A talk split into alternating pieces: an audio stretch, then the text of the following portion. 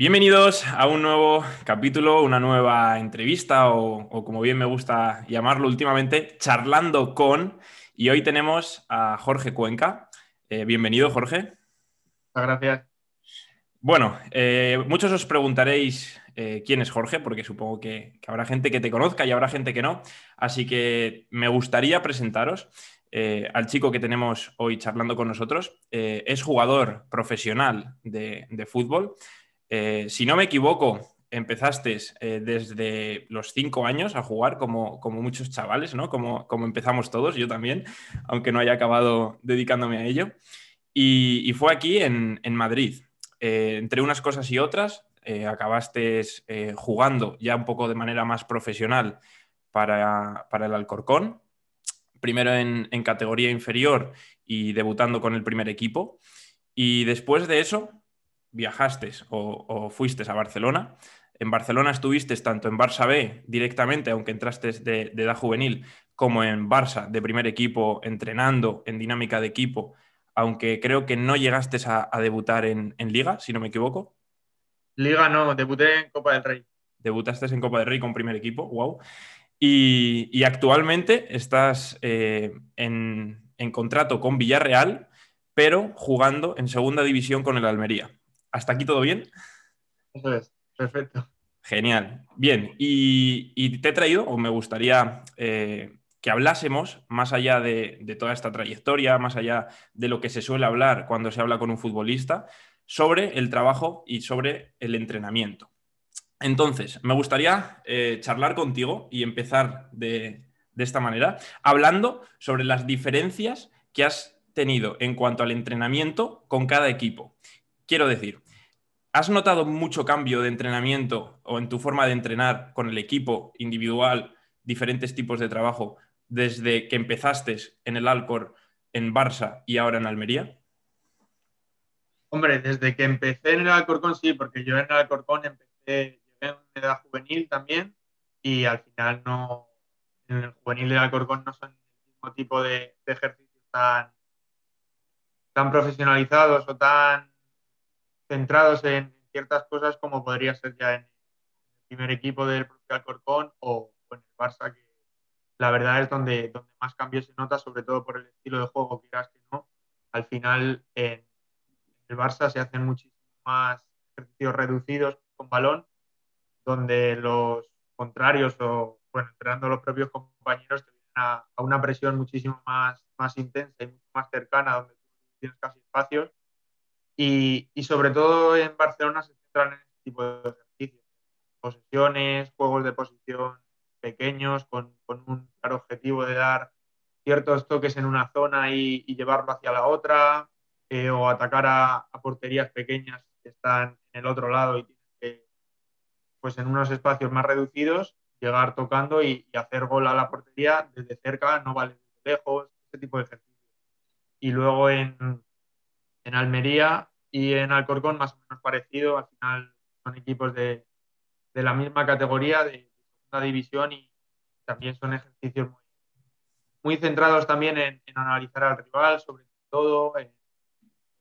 aquí en Almería más eh, es más que en Alcorcón un juego más de toque, también parecido al del Barça, o por lo menos este año. y, y, sí, bueno, eso, eso es lo que, lo que he notado de diferencia.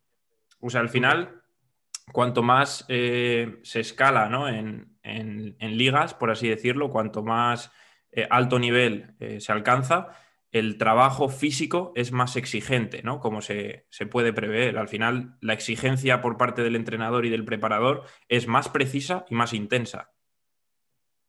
Sí, sí, y, ya, no ya no tanto en lo físico, sino en lo táctico también. O sea, hay días que se centra prácticamente todo el entrenamiento en,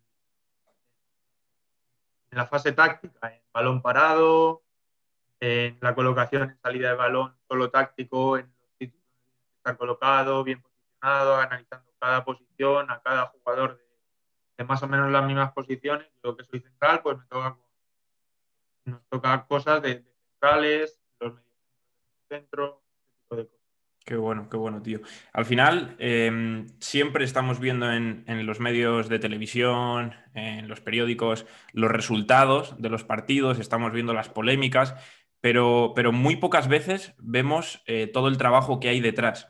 Entonces, sobre esto es sobre lo que me gustaría que transcurriese nuestro, nuestra charla o nuestra entrevista.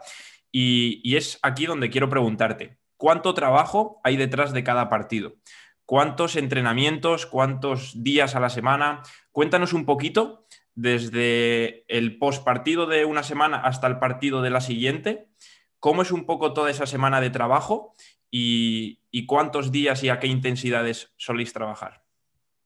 Muchísimo trabajo, hay muchísimo trabajo detrás y la verdad que, como tú bien dices, empieza el partido siguiente desde el, tratar el post partido de, de esa semana, de lo que acabas de jugar. O sea, realmente empieza todo en, la recuperación de los 90 minutos, los 60 o lo que te haya tocado jugar. Empieza pues tratando con bañeras frías, eh, trastes de calor, en la ready, tratándose en el fisio, los uno o dos primeros días. Si te han dado un día de descanso, suele ser el día de descanso y uno de recuperación en campo.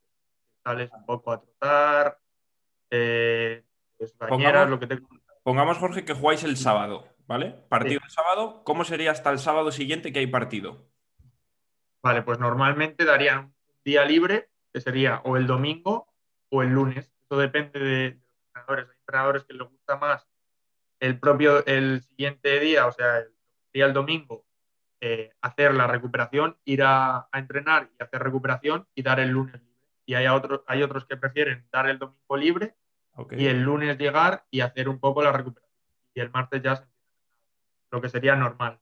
Pero todo el trabajo del siguiente fin de semana empieza en Ok, y a partir del. Incluso si, vamos con mucha carga y ha ido bien,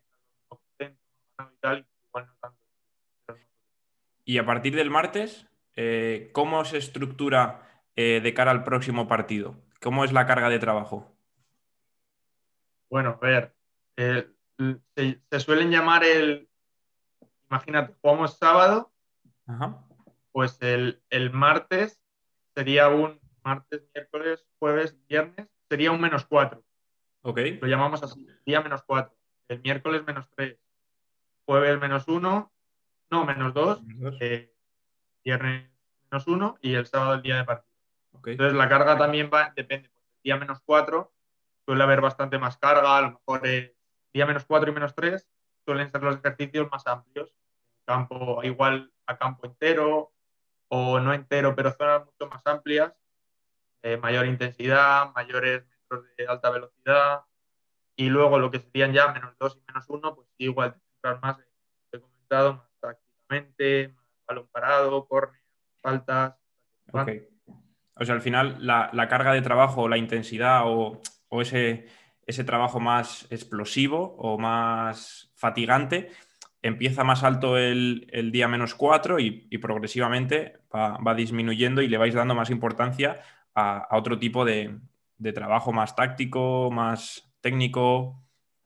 Okay. Eso es. Luego también, por ejemplo, eh, los días de después de partido, no todo el mundo hace lo mismo. Puede poner eh, la gente que ha jugado en el Barça, por ejemplo, se dividía de 60 minutos hacia adelante, hasta los 90, el partido completo, hacían la recuperación.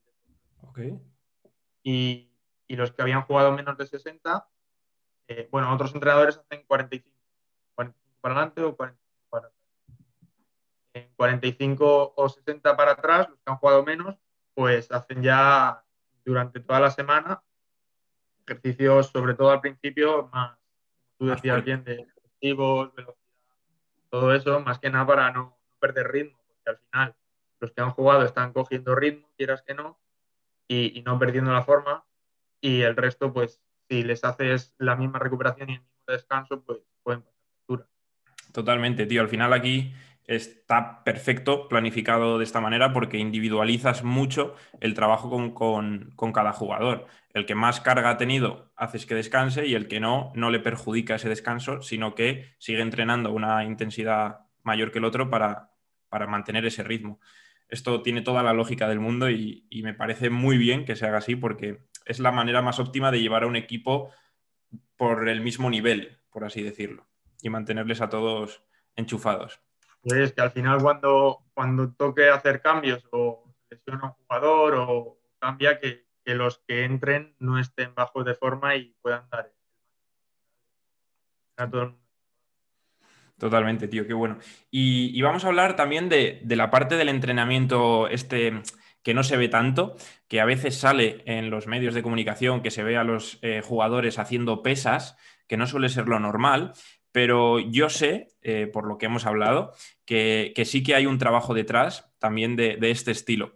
Coméntanos un poco qué importancia se le da a este trabajo y si hay una parte de la temporada o no que se le dé más importancia que, otra. No, bueno, al final en parte de temporada a otra no suele cambiar, igual que tengas los partidos más cerca y se haga tanto trabajo eh, físico de, gimnasio para no estar al cargado, porque si juegas cada dos días no puedes estar eh, el día menos dos, por ejemplo, eh, machacándote una hora en el gimnasio. Puede ser porque pero sí que es verdad que, durante semanas normales, que se juega de fin de semana a fin de semana, y que durante la semana hay, un trabajo de, gimnasio también. Y, como tú dices, de pesas, pero no solo enfocado a lo que es el gimnasio, también se hace como una especie de precalentamiento, no es el calentamiento, es antes del calentamiento. Nosotros lo hacemos dentro del, propio vestuario, hay una zona eh, bueno, preparada, que, hacen eh, diferentes ejercicios y lo hacemos eh, todo el equipo en conjunto. Y, bueno, son saltos, TRX, ese tipo de cosas, eh, enfocado a, empezar a entrar en calor para lo que es luego el, propio calentamiento, una vez en el campo. Y yo, antes del entrenamiento, porque hay gente que antes de esto hace gimnasio se hace en gimnasio. O sea, es optativo, por así decirlo. Es como depende de cada jugador. El propio gimnasio no. O sea, sí, pero no. Pero esto que te digo del precalentamiento no, eso lo tiene que hacer todos. Ok. Vale, y la parte de gimnasio previa, ahí decide cada jugador si quiere ir o si no quiere ir, previo a lo que me has comentado. Sí, sí, eso sí, porque hay gente que está en los fisios o no sé, pero después Así que después del entrenamiento, a mí, por ejemplo, me gusta ir al gimnasio después. Ok. Yo antes hago el precalentamiento, el calentamiento y el, para entrenar. Bueno, y el preventivo antes del precalentamiento. Ok, o sea, al final... El preventivo es como un poco más específico a, zonas del cuerpo donde has tenido problemas. Igual uno ha tenido problemas en el tobillo, le ponen un preventivo de tobillo. Uno ha tenido problemas en el aductor, un preventivo de aductor y haces el preventivo de aductor en tu esterilla o en el toque del gimnasio y luego vas al precalentamiento hace todos los días, que es también pues, un poco de core, de los saltos, el TRX, lo que he comentado. Y, y, luego ya después, esto sí que es obligatorio, el precalentamiento y ya sales a campo. Ya obviamente todo en el campo y, y ya después del entrenamiento, el pasar al gimnasio no es obligatorio, y ahí ya sí depende de cada uno, bueno, darle más caña al tema de gimnasio, de sí, pesas, como tú dices. Supongo que, ahí ya cada jugador em, tendrá la decisión de hacerlo en ese momento, hacerlo, por ejemplo, por la tarde, si habéis entrenado por la mañana, si, lo, si, si puede hacerlo o no. Supongo que será un poco más, más libre. Luego hay gente que para ese tipo de cosas tiene preparadores externos. Claro. Qué bueno, o sea, al final no todo es como, como parece desde fuera, ¿no? Que es llegar, eh, ir al campo y, e irte, ¿no? Al final hay mucho más trabajo. Desde luego, que no. Hay mucho más trabajo de lo que, de lo que parece o de lo que se ve. Esto que me, comentas eh, me parece súper potente porque el hacer dinámicas previas y sobre todo específicas, lo que nos has comentado de que el que ha tenido problema en tobillo hace dinámica de tobillo, preventiva de tobillo, el que ha tenido de hombro a hombro, etcétera. Esto previo a entrenar o hace que cada jugador salga a ese calentamiento o salga a ese entrenamiento eh, mucho más fuerte de lo que saldría si no se hiciese. Entonces, eh, me parece súper potente y yo, por ejemplo, lo desconocía. Entonces, wow, perfecto. Es porque tú, por ejemplo, igual tienes pues un problema de, en, el isquio. Sales con el isquio más frío o has tenido problemas anteriormente y Qué bueno, total. Y, una, y una curiosidad. ¿Cuántos preparadores o cuánta gente, bueno, esto supongo que dependerá de, los equipos, pero más o menos, ¿cuánta gente del equipo técnico se dedica a, este ámbito? Eh, si se puede reunir entre fisio, preventivo, preparador, preparadores, ¿cuánta gente puede haber en un club? Em, por ejemplo, en Almería o por ejemplo lo que habría en, Barça, eh, que ahí nos puedes comparar un poco. ¿Cuánta gente puede haber, tío, dedicado a, pues este seguimiento? En el Barça teníamos, no recuerdo mal, dos redactadores de lesiones, dos, tres redactadores. Luego fisios como tal, había tres o cuatro, un doctor y, preparadores físicos de gimnasio uno, de campo otro, y luego había alguno que otro con el juvenil. Barça esto es lo que se enfoca a eso. Luego tienes la gente de análisis de vídeo, el staff de psicólogos, ya. A, a, lo que estamos hablando. O sea, al final hay, hay un equipo muy grande detrás de, un equipo eh, competitivo, ¿no? De, sí, sobre todo están muy especificadas las tareas de, cada uno. Al final, cuanto más eh, eh, te, centras en una tarea más eh, profesional, puede ser la persona Que, se centra en eso. Totalmente, tío. Qué bueno. Wow. Wow, pues em, vale, me gustaría seguir también preguntándote sobre la planificación anual. si cambia mucho de la parte de pretemporada a la parte de temporada, que esto supongo que sí que será un cambio mayor, y luego durante la temporada, si el, tipo de entrenamiento que hacéis al principio, al medio y al final de la temporada varía mucho. Pues a ver, sí, en la temporada sí es muy diferente a la pretemporada, porque al final la pretemporada viene de un tiempo de, estar parado o semiparado, se supone que si lo haces bien las cosas, estás semiparado porque haciendo ejercicios y cuidándote en verano, pero al final pues no todo el mundo cumple y aunque cumplas no es lo mismo que estar entrenando cada día con la bueno, dinámica, sí. Las mismas horas, todo, no, es lo mismo. Y, entonces pues sí que en pretemporada se da un poquito más de caña al físico, sobre todo al principio se deja un poco más el balón de lado, pero no del todo, o sea, el balón siempre está ahí y es verdad que hay más de, gimnasio como tal, como hablábamos antes, que en alguna parte de la, temporada es opcional lo de ir al gimnasio en pretemporada, hay veces que directamente te obligan a hacer pues tres, cuatro sesiones a la, semana.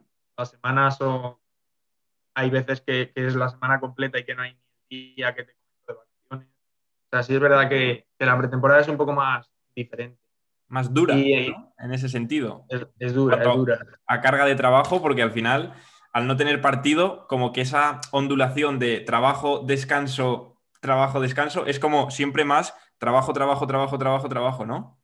Claro, y al final también está, está el mercado de fichajes que te tiene ahí en filo, está lo, el que no sabes cómo va a ser el equipo ese año tensión a veces de que tú tampoco sabes dónde vas a estar. es, muy diferente al final son partidos amistosos, que no puedes ver realmente cómo está el equipo del todo al 100% hasta que no empieza la liga. Y se hace largo, la verdad que ese periodo se hace largo. Y, luego, con respecto a lo que decías de, de si cambia los entrenamientos durante el año, igual a no ser que haya Aquí se, te ha cortado un poco, no sé si me lo puedes repetir, por fin. Que normalmente durante la temporada suele ser igual, a no ser que haya partidos muy cercanos. Ok, ok. Sí, al final durante, la temporada no varía mucho, ¿no? Lo que es la estructura de, entrenamiento, se mantiene un poco más, más constante. Sí que supongo que dependiendo de, los partidos o si ha habido parón, ¿no? De selección, por ejemplo, o, algo por el estilo, sí que habrá como pequeños reajustes, pero que será algo mucho más eh, estandarizado el resto de, meses. Qué bueno, tío. Y hablando ahora esto de, lo del parón de selección, me ha venido a la cabeza que, mm, bueno, también felicitarte y darte la enhorabuena porque has estado convocado estos últimos partidos con la sub-21, es algo que, viene de atrás. Y me gustaría también preguntarte un poco si, esta dinámica con la selección es parecida a la que se suele seguir con el equipo o es completamente distinto al ser algo completamente distinto. Claro, al final te convocan para, no sé si me equivoco, 7, 10, 14 días, ¿no? haces esos 14 días y te vas. Entonces, cuéntanos un poco en cuanto a entrenamiento, en cuanto a nutrición, descanso, etcétera, si es similar al trabajo que haces con el equipo durante temporada o si es completamente distinto. Pues empezando así por lo último que has dicho, en cuanto a nutrición, por ejemplo, sí que es un poco más diferente, porque por ejemplo en Almería nos obligan directamente a tomar eh, ciertas pastillas al día todo natural, pero sí que te obligan a tomar eh, dos, tres pastillas antes de entrenar, otras dos después de entrenar. En tu casa tienes que tomar también, por la mañana, por la noche. Es verdad que ese control en, la selección no lo hay. O sea, tienes la opción y una mesa, por ejemplo, en las meriendas en las cenas y en las comidas donde tú puedes coger las que quieras, pero nadie te va a obligar. Nadie te va a decir, tú tienes que tomarte esto. Y ya no, realmente, como tú vas con ellos, lo que tú dices, uno o dos semanas no van a estar tan pendientes de, la Claro. Da igual. Lógico. Y en cuanto a entrenamiento, sí que, sí que cambia un poco, la verdad. Al final es fútbol y viene a ser lo mismo, pero cambia bastante. La mayoría de la gente de la selección, pues, está jugando en sus equipos. Entonces, los primeros días vienen del fin de semana, vienen de jugar todos y todos 90 minutos. Entonces, esos primeros días, bueno, y es que la cosa es que hay del fin de semana, del primer día que entrenas con la selección, que es un lunes, un domingo, vamos, domingo no, lunes, tú vas a jugar el domingo y tienes que volver a jugar el miércoles con la selección. Entonces, wow. el, lunes no puedes entrenar. Yo me pongo en el caso del entrenador y no puedes entrenar eh, con tus jugadores porque han jugado el domingo. Claro. Los sacas tampoco puedes el martes, por lo que decíamos de uno o dos días de recuperación. Sí, realmente esos días son de recuperación y el tercero ya igual, antes del partido, no vas a machacarlos tampoco antes del partido. Ya, al final supongo que, el entrenador lo que hará será hará dinámicas, ¿no? De mm, tácticas, dinámicas un poco. Eso es, muy, muy táctico. Eso es. salida de balón y con las presiones casi paradas del resto de compañeros.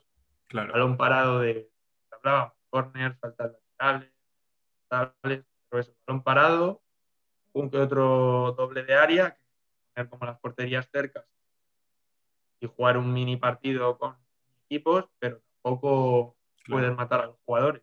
Hombre, tiene, tiene, sentido porque al final los jugadores que van a jugar eh, con la selección, como bien dice, son jugadores que, que, suelen ser titulares y entonces tienen mucha carga de trabajo y, no te los puedes cargar cuando van con selección. Que yo creo que aquí eh, a veces pasa ¿no? que los jugadores cuando van con selección, entre el viaje, la carga de trabajo, que si esa selección en ese punto no ha calculado bien, puede pasarse, el viaje de vuelta, etcétera, hay jugadores como que ir con la selección al final les perjudica con su club. Entonces, aquí tienen que ser muy inteligentes los preparadores y entrenadores para eh, encarrilar a esos jugadores para no fastidiarles, por así decirlo. Sí, porque sobre todo además en primera para la liga, pero en segunda sigue. No para, claro. El equipo sigue, no para. Wow. Aquí al hay diferencia de que te pare la liga que no te la pare. Claro, claro, claro. Y eso hay que tenerlo en cuenta. Y, por ejemplo, en Almería creo que somos tres los que nos vamos, al final al equipo, igual si tocaran, en vez de un partido esa semana, tocan dos, tres, pierdes dos, tres, o al revés, si, te toca solo uno y con la selección te tocan dos o tres, llevas más carga. El de tu club, juegas otros dos o tres con la selección y vuelves a tu club mucha más carga que el resto de tu club. Total, total. Y eso hay que dosificarlo Al final, más no es mejor, que es lo que se suele ver, en, por ejemplo, en mi mundo, en el entrenamiento, en el gimnasio. La gente tiende a querer hacer más, más, más para mejorar, pero llega un momento, y, aquí se está, se está viendo, que o haces bien las cosas o al final te van a perjudicar. Y muchas veces mejor es mejor. Hay que saber, eh, hay que mirar más allá del el fin de semana, sino de dónde vienes y qué es lo que va a tocar la semana que viene, etc. Hay que reajustar y ir eh, modificando semana a semana muy bien, porque si no, una temporada es muy larga y, se ven lesiones de, jugadores por sobrecargas, por todo este tipo de cosas que, viene de aquí. Pero bueno, al final es el trabajo de, los entrenadores, de los preparadores, y, creo que lo intentarán hacer lo mejor posible. Y, desde dentro yo creo que, lo veréis, ¿no? Que, al final está todo lo mejor planificado posible y que miran también por la salud y por, los jugadores principalmente. eso se nota, hay mucho esfuerzo eh, centrado en la recuperación de jugadores ya te digo, por ejemplo, en Almería ahora se han traído máquinas, lo que te contaba, de para tú hacer el, en vez de, están llenas las bañeras de frío con otros compañeros, la bañera de frío y baño caliente, que sales y entras, pues te vas a la máquina y haces directamente, te enrollas lo, bueno, lo que te enrollas sobre la pierna de la máquina y sí. el, baño de Esto, ahí esto se ve mucho en los ciclistas, tío, lo de las, piernas, que cuando acaban las etapas se les ve ahí metidos como en, unas, en unas mallas ¿no? grandes que, hará como trabajo de, recuperación. Sí, pero esa, esa es la. Esa hace presión.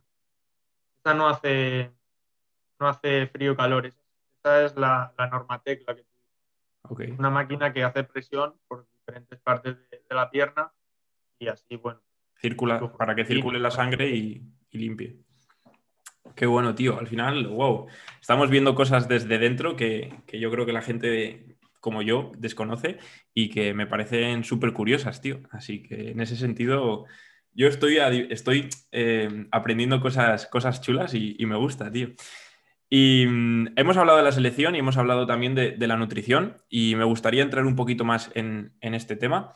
Y nos has comentado que hay diferencias a la hora de ir con tu equipo, a la hora de ir con la selección, por ejemplo. Vale, entrando en, el equipo, ¿qué importancia se le da a la nutrición desde dentro?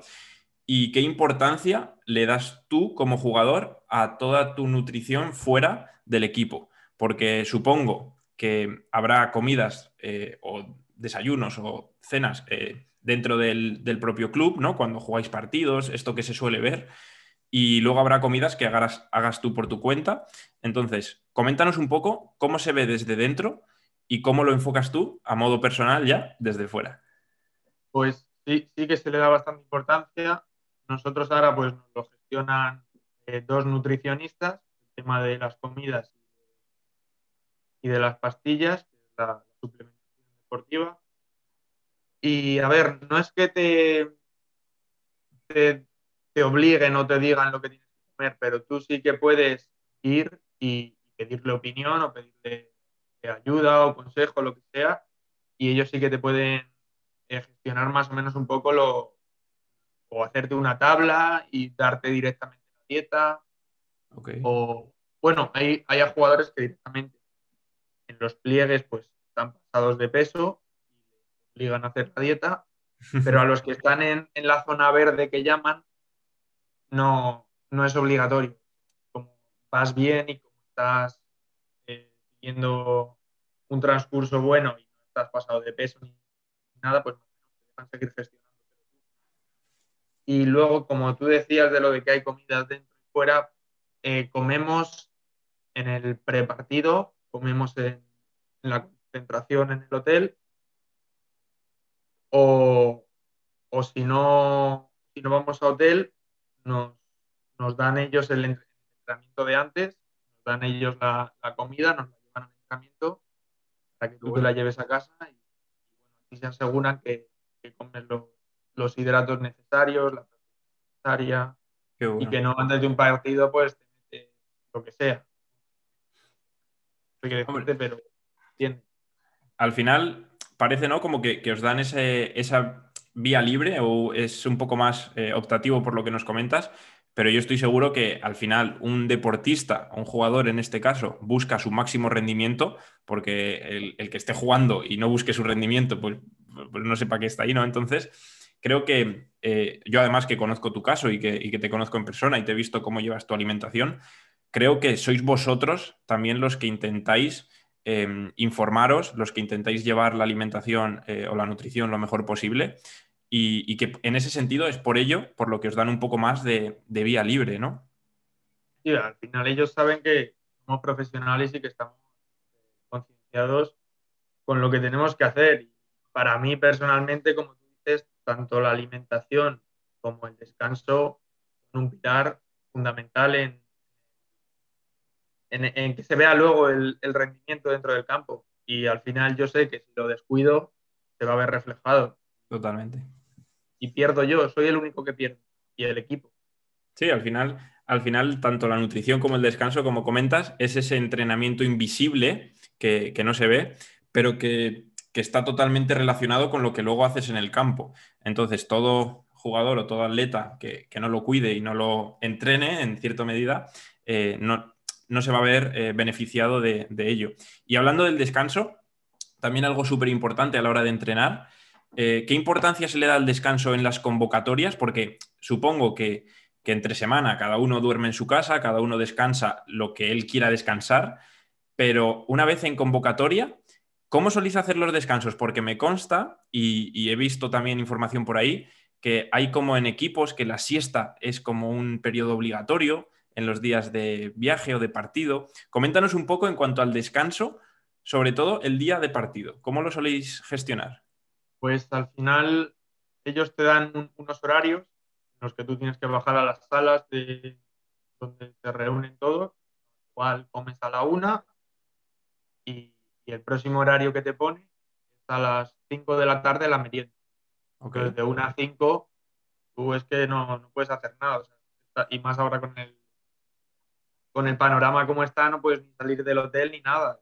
Tienes de una a 5 para estar en tu habitación solo no te queda otra que, dormir. Dormir o jugar a la Play, que también se, ve, ¿no? Sí, pero al final cuando son concentraciones de, un día, son las normales, las de que vas a otro sitio, duermes un día, te vas y se lleva la Play. La Play te la llevas en, la concentración de la, de la selección, que vas una o dos semanas y ahí sí que... Ahí hay más tiempo, ¿no? Para, para jugar con los compis. Qué bueno, tío. Yo creo que, también es, muy importante tanto la nutrición como el descanso y, en ese sentido todo lo que se haga bien eh, va a repercutir. Entonces, me, gustaba, me, ha gustado saber eh, cómo, lo, cómo lo gestionáis, tío. Y para ir acabando un poco la entrevista, em, me gustaría también comentar eh, qué importancia se le da a ese trabajo preventivo que nos comentabas al principio y de qué manera lo soléis hacer. Eh, ¿Por qué te hago esta pregunta? Muchas veces se ve eh, o se han, salido vídeos de jugadores haciendo ejercicios mal ejecutados o ejercicios que a priori desde fuera parece que no tienen sentido, pero una vez que hablas, o, yo en, mi caso que me he informado y he hablado con preparadores desde dentro, ves que tiene todo el sentido del mundo lo que están haciendo o, o que igual ese jugador en ese momento estaba vagueando ¿no? y que lo estaba haciendo mal y justo han sacado esa imagen. Entonces, desde dentro ese trabajo preventivo que a veces se ve desde fuera mal visto o mal hecho, ¿cómo lo vivís desde dentro y cómo lo gestionan los preparadores? Eh, ¿Te refieres al preventivo o al precalentamiento? Al preventivo, al ejercicio específico, que es sobre todo ese que a veces se ve y dices, ¿qué hacen? Pero si, si eso no tiene sentido, que luego como preparador ves que tiene sentido, porque está hecho para eso. El preventivo realmente no, no lo hace todo el mundo todo el mundo tiene como una hoja de preventivo eh, más general, más eh, direccionada como a todo el cuerpo en general, como para un poco la, activación y, el ir entrando poco a poco para no notar esa pesadez luego nada más empezar el, calentamiento. Pero lo que es más centrado, eso sí que realmente lo hacen más, más, bueno, más intensos, más individual, mirando, mirando el objetivo, porque saben que si al final no hacen ese preventivo de, como tú decías, de hombro, de tobillo, van a salir con dolor. Eso Entonces, es. mejor para ellos. Es verdad que a veces tienes a los propios preparadores cerca dándote o, insistiéndote en que, en que, lo hagas, en metiéndote caña. Al final, eso sí que, aunque parece que no son ejercicios que se hacen en alta intensidad, entonces por eso igual tú dices que parece que están mal hechos o que desde fuera se ve que ¿qué hace ahí Pero igual es que el equipo ni ha empezado a entrenar y él ya está eh, entrando poco a poco. Date cuenta, entrenamos pronto, llegamos pronto al vestuario, igual viene la caraja de que vienes dormido y estás haciendo ese ejercicio de, preventivo ya pronto. No esté con la intensidad de, lo que tú ves luego en el campo.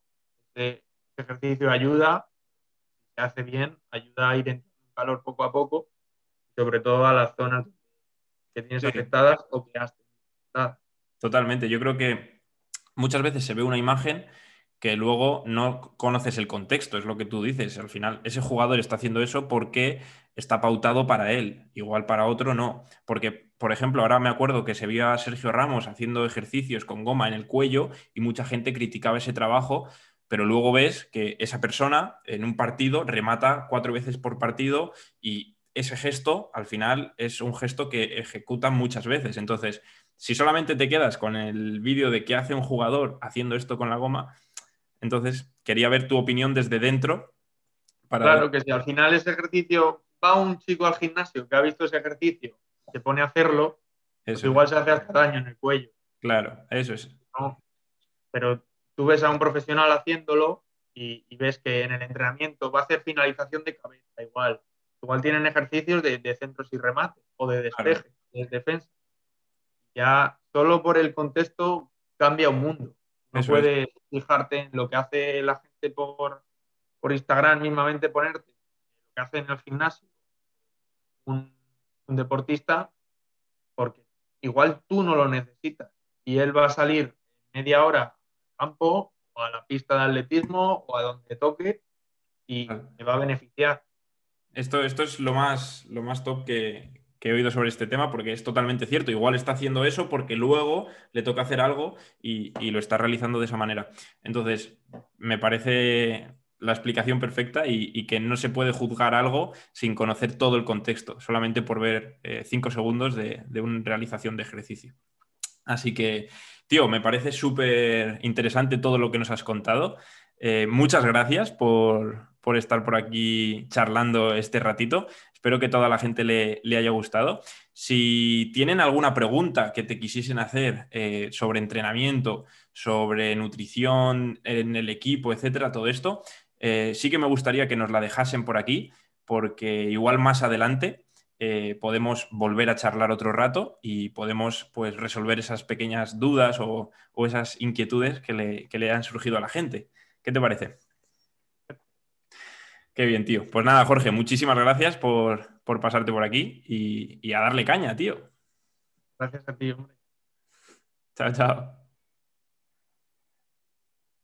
Ya está, ¿no?